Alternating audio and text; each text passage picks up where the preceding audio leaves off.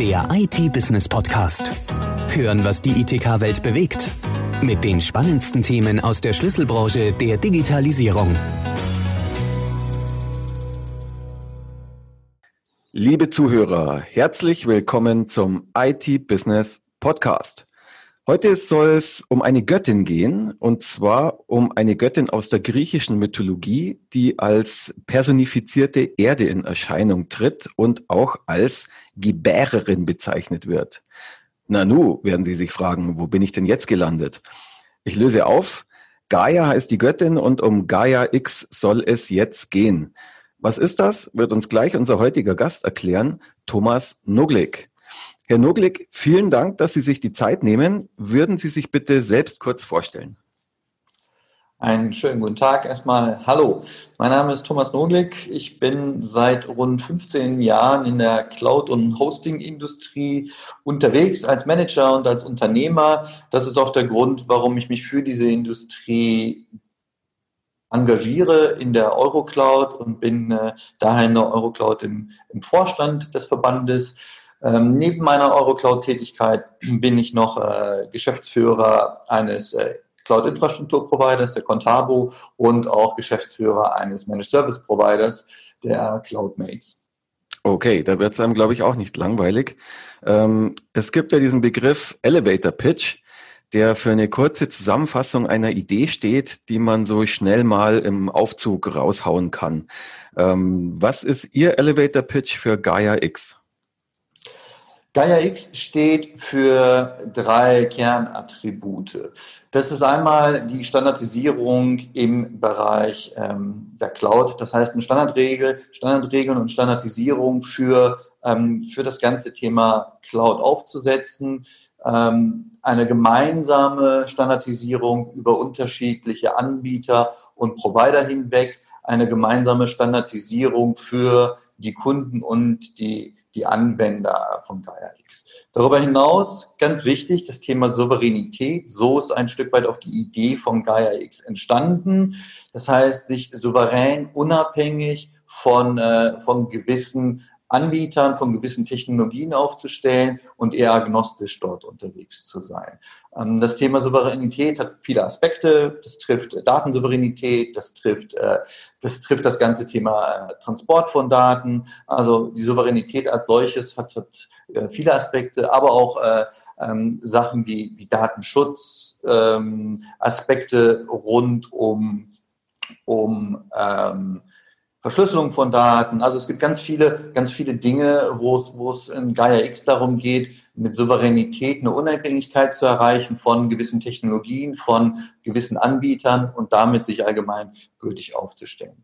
Der dritte, der dritte Aspekt in Gaia X ist das Regelwerk als solche, die Methode, ähm, die Regeln, auf die sich alle Teilnehmer in Gaia X verständigen, um damit eine, eine Sicherheit zu gewährleisten, eine Sicherheit für die Kunden, die nachher Gaia X äh, benutzen ähm, und mit diesen Regeln auch dafür zu sorgen, dass alles, äh, komme ich zum ersten Punkt wieder zurück, dass alles standardisiert abläuft und ähm, man sich eben an Methoden, an Absprachen und, und an Regeln hält.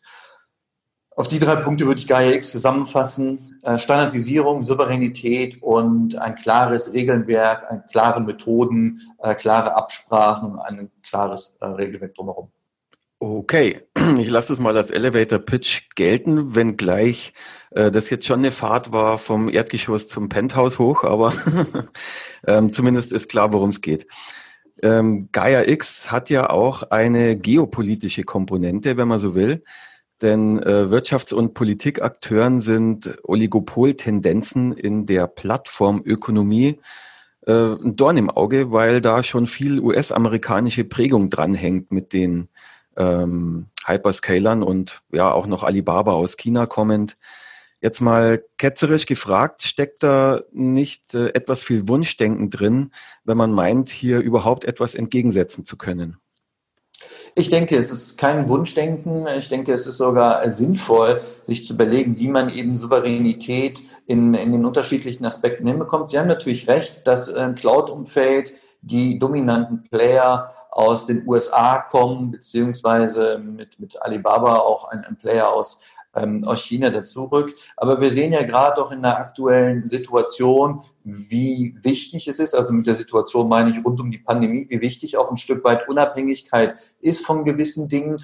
Ähm, dementsprechend glaube ich nicht, dass es Wunschdenken, sondern es ist auch ein Stück weit äh, ein Bedürfnis da, sowohl der, der Wirtschaft, ähm, damit auch der Kunden, die nachher Gaia X nutzen werden, als auch natürlich unseren, un, unserer politischen Landschaft ein Stück Unabhängigkeit und Souveränität zu erreichen. Und dadurch, dass der Bedarf groß ist, glaube ich nicht, dass es, ähm, dass es ein reines Wunschdenken ist. Denn, äh, denn aus den Bedarfen sehen wir jetzt gerade, dass sich eben eine solche Initiative formt, dort viel Bewegung drin ist um genau das zu erreichen. Das heißt aber nicht im gleichen Atemzug, dass es äh, dementsprechend sich unbedingt als als Konkurrenz dazu aufstellen muss. Also Souveränität bedeutet nicht zwingend, dass man nicht dennoch kooperieren kann und nicht dennoch auch koexistieren kann. Aber eine Unabhängigkeit zu schaffen, ist, glaube ich, für unsere, für unsere Wirtschaft wichtig, auch für unsere Politik wichtig. Ähm, und mit der vorhandenen Initiative denke ich auch, dass es realistisch ist, das zu erreichen. Mhm.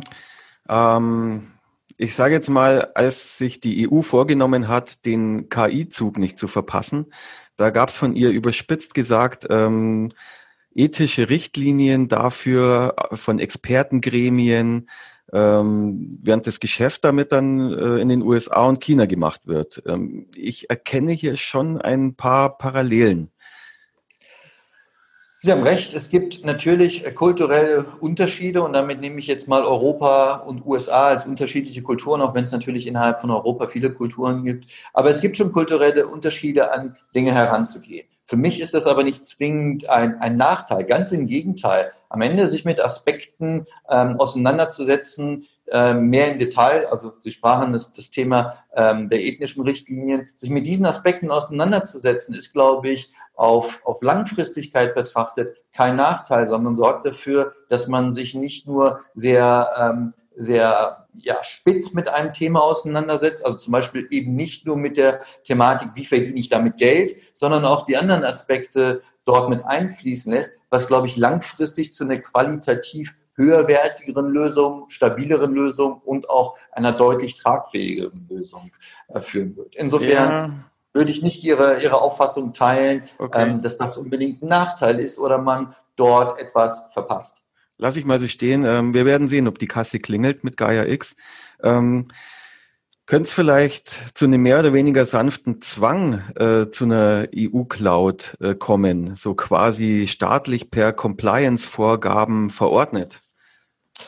Ich glaube, dass das äh, nicht passieren wird. Ich sehe da ehrlich gesagt kein Risiko. Erstens ähm, ist es so, dass ähm, Gaia X ja Regeln definiert. Und es ist ja nicht gesagt, und es ist auch ehrlich gesagt meine persönliche Meinung dazu, dass die, die Hyperscaler, also auch die amerikanischen Hyperscaler, die da sind, sich auch an die gleichen Regeln halten können und auch an, an, äh, an Gaia X als solches mit teilnehmen. Also es ist ja nicht ausschließend, wie ich gerade gesagt habe, dass es nur zwingend und dringend ähm, Unternehmen aus Deutschland, Frankreich und Resteuropa sein müssen, die sich daran beteiligen. Insofern glaube ich, dass mit den, mit den Richtlinien und Regeln, die wir im, Gaia-X-Umfeld äh, aufstellen, ähm, dass auch die, die vorhandenen Hyperscaler sich daran halten können und dementsprechend dann auch äh, daran partizipieren können, wenn sie denn wollen. So, insofern würde eine, eine Vorgabe diesbezüglich eigentlich das, was Sie was sie ein Stück weit suggerieren, ähm, die Player dort rauszuhalten, gar nicht, gar nicht funktionieren. Und wir haben natürlich als äh, sowohl als Gesellschaft sowie als, als, als, Wirtschafts, äh, als Wirtschaftsverbund auch ein Interesse daran, weiterhin mit Unternehmen aus den USA, aus China und Co. zu kooperieren. Insofern würde ich auch da, ähm, ist auch da meine, Ein, äh, meine Einschätzung, dass wir in Europa keine Politik betreiben werden, die andere ausgrenzt und ausschließt. Das haben wir in der Vergangenheit nicht getan und das sehe ich jetzt auch bei dem Thema nicht. Und man muss ganz klar dazu sagen, ein solcher Zwang, wie Sie ihn beschreiben würde, hätte ja weitreichende Konsequenzen. Das würde ja auch bedeuten, dass sich an die Vorgaben auch alle Behörden, alle Kommunen, alle Ministerien und Co. halten müssen.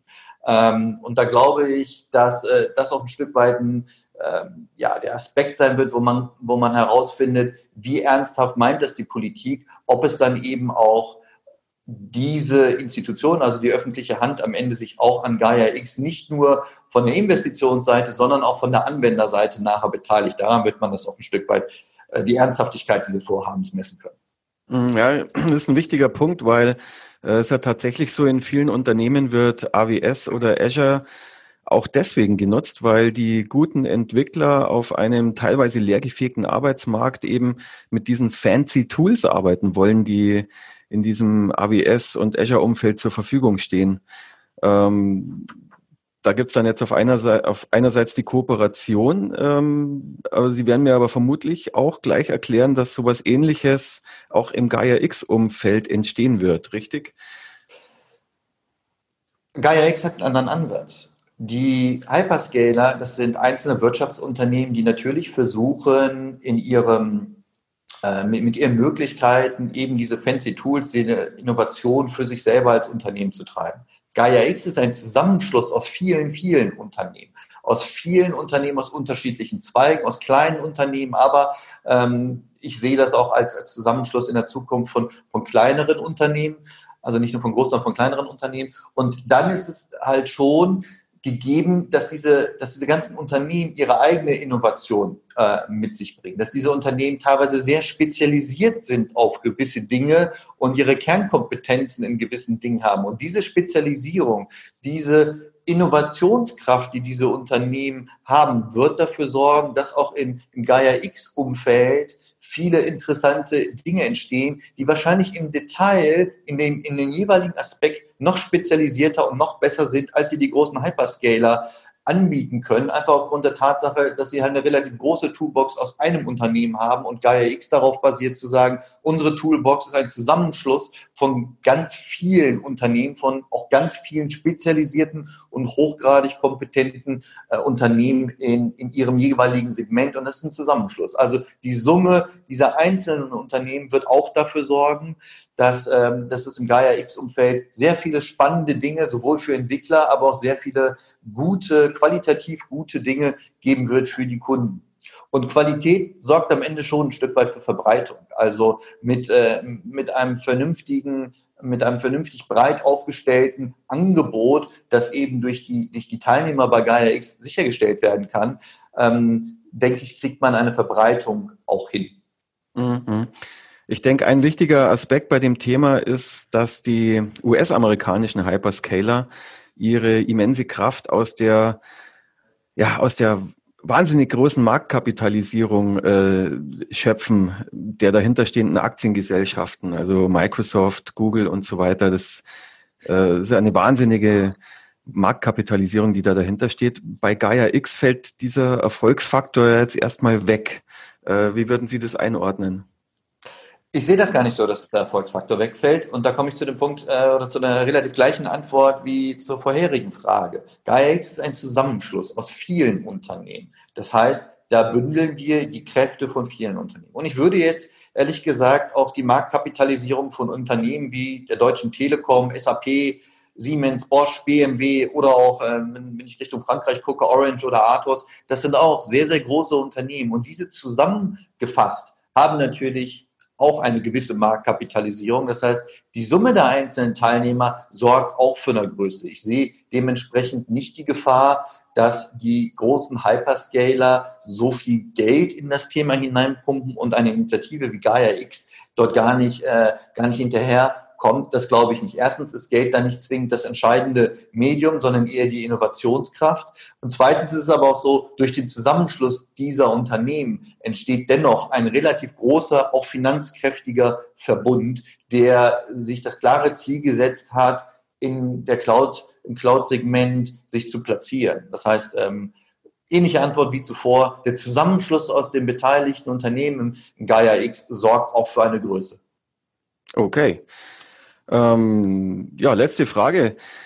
Wo sehen Sie das Gaia X-Projekt in zehn Jahren?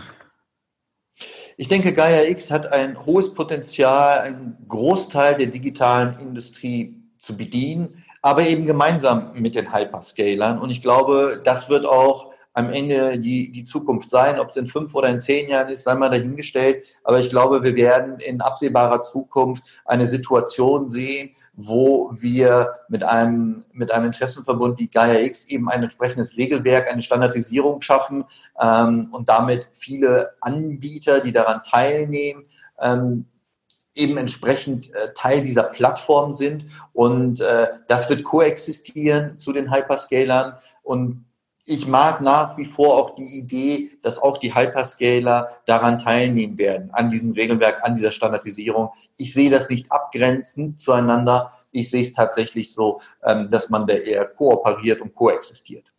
Okay.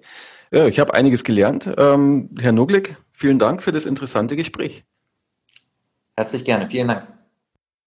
Der IT-Business Podcast. Hören, was die ITK-Welt bewegt. Der Audiopool mit den spannendsten Themen aus der Schlüsselbranche der Digitalisierung. Jetzt abonnieren auf Spotify, Soundcloud, YouTube, Deezer und iTunes.